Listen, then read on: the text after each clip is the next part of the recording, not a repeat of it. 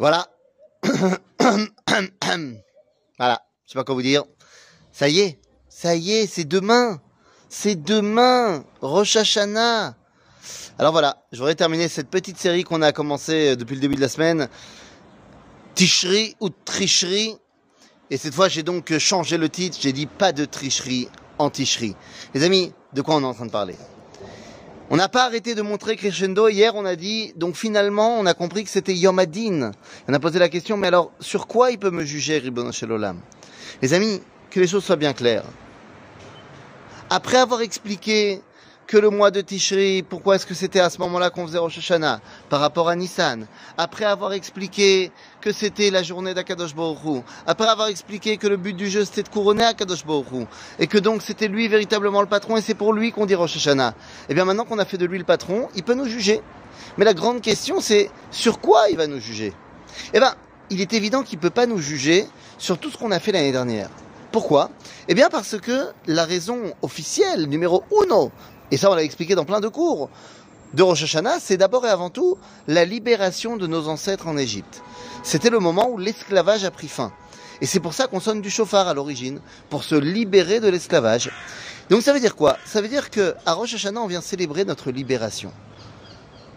À l'époque de l'Égypte, la libération concrète de l'esclavage. Mais aujourd'hui, eh bien, comme nous dit le Rav Kook, la libération de l'esclavagisme de la faute. Comme si je ne pouvais pas changer comme si j'étais euh, un robot programmé, je faute, je faute, c'est comme ça, je continue à faire des choses qui sont pas forcément bien, je vais sur euh, euh, pilote automatique. Eh bien non. À Rosh Hashanah, tu peux tout changer. C'est Rosh Hashinouille, Rosh Hashanah. Tu peux changer. Rien ne t'empêche de prendre une décision et de dire, tu sais quoi, je faisais comme ci, bah maintenant je fais comme ça. Et c'est peut-être ça aussi l'une des raisons fondamentales qu'il y a dans le Shulchan Aruch, dans la halacha, dans cette halacha absolument incroyable que si jamais tu arrives dans la tfila, vous savez qu'on change à quelques parties de la tfila, de la Hamida, eh bien on va changer. Par exemple, on va pas dire Baruch Ata Hashem Ael Akadosh, eh bien on va dire à la place Amelech Akadosh. Pourquoi? Pourquoi est-ce qu'on va changer? Alors on dit bah parce qu'à Rosh Hashanah, c'est le moment où on le couronne. Donc, il faut mettre en avant plus sa royauté que sa divinité. Très bien. Mais la halakha nous dit que si jamais il ne sait pas, tu ne sais pas, tu te rappelles plus, si jamais tu as dit à Melech Akadosh ou à quel Akadosh, pourquoi cette fois je mets un couf Parce qu'on l'a déjà dit une fois, donc on va pas répéter le nom de Dieu. On a compris dans notre étude de la Torah. Donc, Bekitsour, si je me rappelle plus si j'ai dit Amelech HaKadosh ou pas, eh bien, l'Ochoser la roche. On ne demande pas à la personne de revenir en arrière et de recommencer. Pourquoi?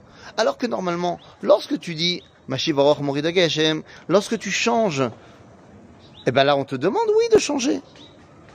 On te demande, oui, de changer, de revenir. Si tu te rappelles plus, si tu as bien dit ce qu'il fallait dire, il faut que tu reviennes. Mais pas ici à Melech HaKadosh. Pourquoi? Il dit, le Mishnah Broura quelque chose de très intéressant.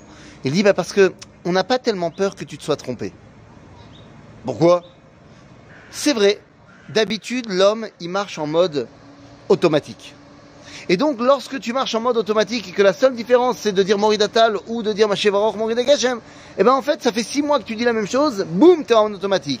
Et donc, on te dit, d'après la halakha, les 30 premiers jours où tu as changé ce que tu devais dire, eh ben si t'es pas sûr que tu l'as dit, tu reviens et tu le dis. Mais là, à Rosh Hashanah, on n'a pas ce doute-là. Pourquoi on n'a pas ce doute-là?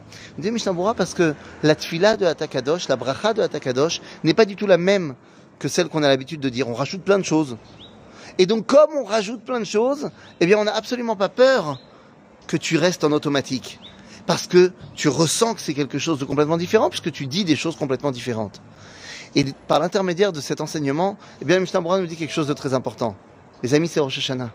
Faut pas être des robots. Faut pas être en mode automatique. Faut pas être en mode ce que j'ai fait, c'est ce qu'il y aura. Non. C'est Rosh Hashanah.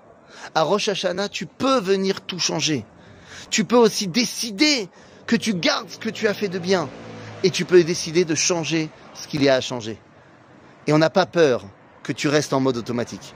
Parce que Rosh Hashanah est tellement une journée particulière où toute ta vie est chamboulée, où tout ton ordre naturel est chamboulé, qu'on n'a pas peur que tu restes en mode automatique. Et c'est peut-être la raison pour laquelle cette année, alors que Rosh Hashanah sera Shabbat, et que, bah, en vrai, il y a beaucoup de choses qui vont ressembler, on sonnera pas du chauffard. Mais on te dit, non, non, non, non. C'est pas seulement les tfilotes qui doivent changer. Ton Shabbat n'est pas un Shabbat particulier. C'est un Shabbat de Rosh Hashanah. Qu'est-ce que ça veut dire? Eh bien, tous les minagim que tu peux faire à Rosh Hashanah, justement pour faire de cette journée une journée différente, bah fais-les. Fais-les. Par exemple, mange le seder de Rosh Hashanah, fais plein de brachot, fais plein de, euh, de, de choses que tu n'as pas l'habitude de faire. Alors, je sais qu'il y a des gens qui ont l'habitude de faire plein, plein, plein de brachot juste avant le kiddush de Shabbat. Très bien. Mais cette fois, fais-en d'autres. Fais des autres simanim. Lis le livre de Teilim que tu n'as peut-être pas l'habitude de lire le Shabbat. Bekitsour, fais des choses pour que ta journée soit différente.